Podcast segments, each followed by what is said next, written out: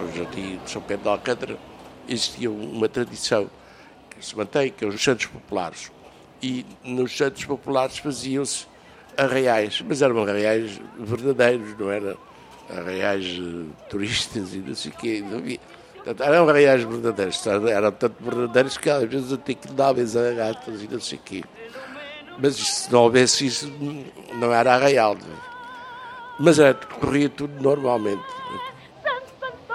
Já se acabou, o São Pedro está-se a acabar. Os arraiais, ali no Jardim São Pedro de Alcântara, o Camões também havia arraial, tinham fado às tantas, comia-se o caldo verde, ouvia-se fado ao ar livre e tal. Ao ritmo do Pátio das Cantigas, acabamos de ouvir Manuel Bito falar sobre os arraiais do seu tempo. Em mês de Santos Populares, o Memórias de Lisboa continua a recordar momentos de festa. Filomena Rita Domingos. Tenho 77 anos. Fui uma vez com a mestra e ficámos sentadas na rua lá no, no Rocio. Levámos umas cadeirinhas e sentámos-nos lá. Já foi há muito tempo. Para ver, fui às marchas há aí aproximadamente 50. Odete Nascimento, 72 anos. Eu apenas vendia os materiais para eles fazerem a vestimenta. e oferecia rendas e elásticos. Era, era o meu contributo para as marchas. Oh, oh filha, as cores de carnide é, era azul. Eh, pronto, como o meu filho começou a correr no carnide. Tinha ciclismo. E então o emblema era azul claro e azul escuro. O filho de Odete é o ciclista Joaquim Gomes, vencedor por duas vezes da volta a Portugal. Voltaremos esse pormenor num próximo episódio. Para já, ficamos-nos pelo Parque Mayer, onde na década de 30 nasceram as marchas populares de Lisboa. Nos anos 50 chegou a tradição dos casamentos de Santo António. Também fui lá ver as noivas de Santo António, ao Parque Mayer. Elas saíam dali, já nessa altura. Ah, ora, Odete, fui lá em solteira, com o meu marido e depois fomos lá depois de casados também. E sei que ninguém gostava do número 11 no carro das noivas de Santo António. Do Parque Mayer regressamos aos Arraiais. O meu nome é José Rodrigues, tenho 63 anos. Já agora pode por aí que eu trabalhei num restaurante na Rua de São Lázaro, que o senhor fazia todos os anos pelos Santos Populares. Fazia uma barraquinha lá em cima no Campo Santana. E então eu ia para lá trabalhar para essa barraquinha do, do Campo Santana dele. E depois acabava as barracas lá em cima e vinhamos para o restaurante cá para baixo. E ganhava dinheiro. Na altura dos Santos Polares, ganhava dinheiro. Ele dava-me o, o comer e dava-me dinheiro. Nem só de Santos Populares se faziam as festas de Lisboa. Depois do trabalho, como é que Graça Soares e os colegas se divertiam? Sim, divertimentos não havia muitos, não, não havia muitos. Nos Santos Populares é que havia os bailes de Santo António e de São João, mas era tudo muito popularucho, muito rudimentar. Nós, já que tínhamos um bocado de instrução, não nos dávamos bem com aquele ambiente e então a pessoa isolava-se eu, por exemplo, e outros colegas isolávamos um bocado.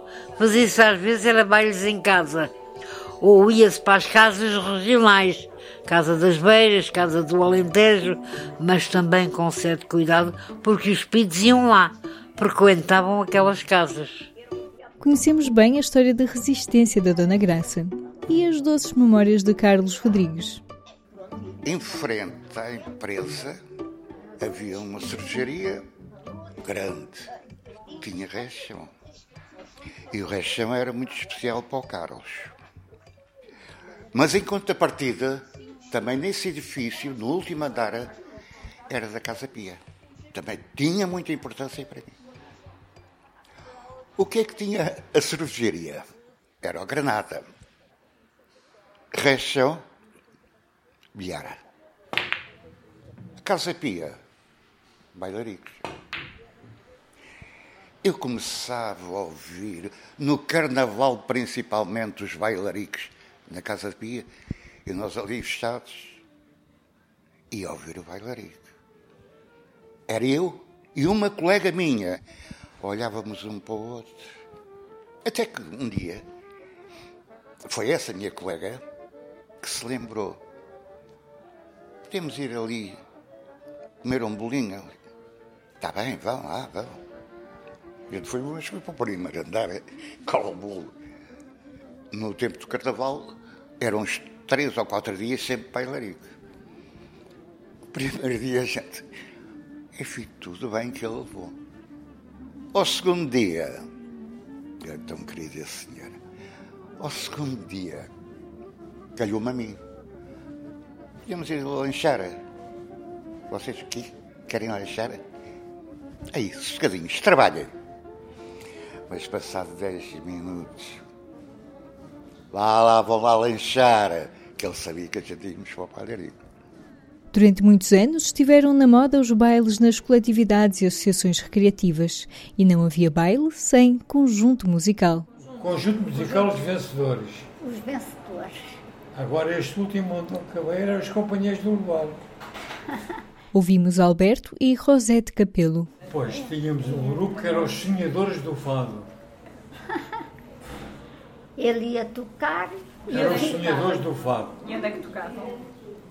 A gente tocávamos em Campo de Ourique, numa tasca que havia, e ainda há, Como é que se chama?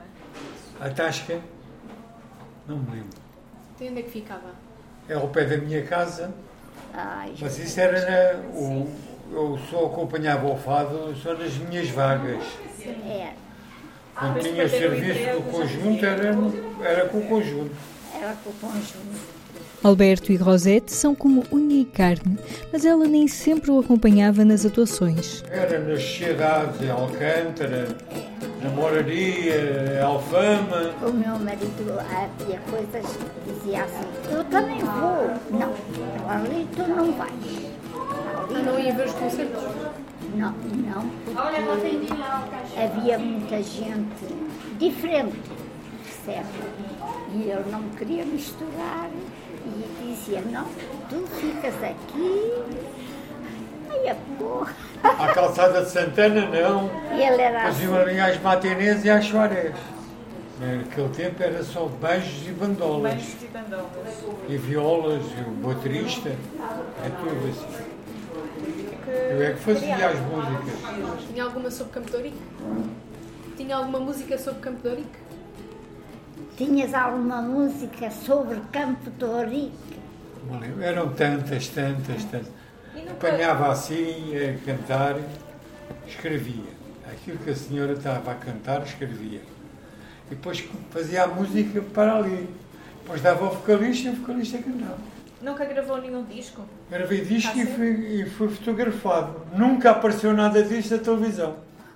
Mas já nessa altura a rádio convivia com a televisão. O Sr. Carlos também tinha as suas vozes preferidas. Lá está o Carlos. Mais paixão por duas mulheres. Quem serão elas? Uma já faleceu. Eu era apaixonado por aquela mulher. Mas a Helena Coisas. Está tão distante o teu coração. Não sei o que foi. E claro, tem, tem de ser outra, não é? Tinha de ser ela também, a Acta. Tinha de ser. Outra mulher que eu também gostava imenso de, vê-la trabalhar, a Flor Bela Queiroz. Gostava imenso de ver aquela senhora trabalhar. E depois, aí está. Detestava uma certa senhora que cantava. Porque nessa altura eram as duas na praça. Eram tanto. Era a Madalena e a Simona.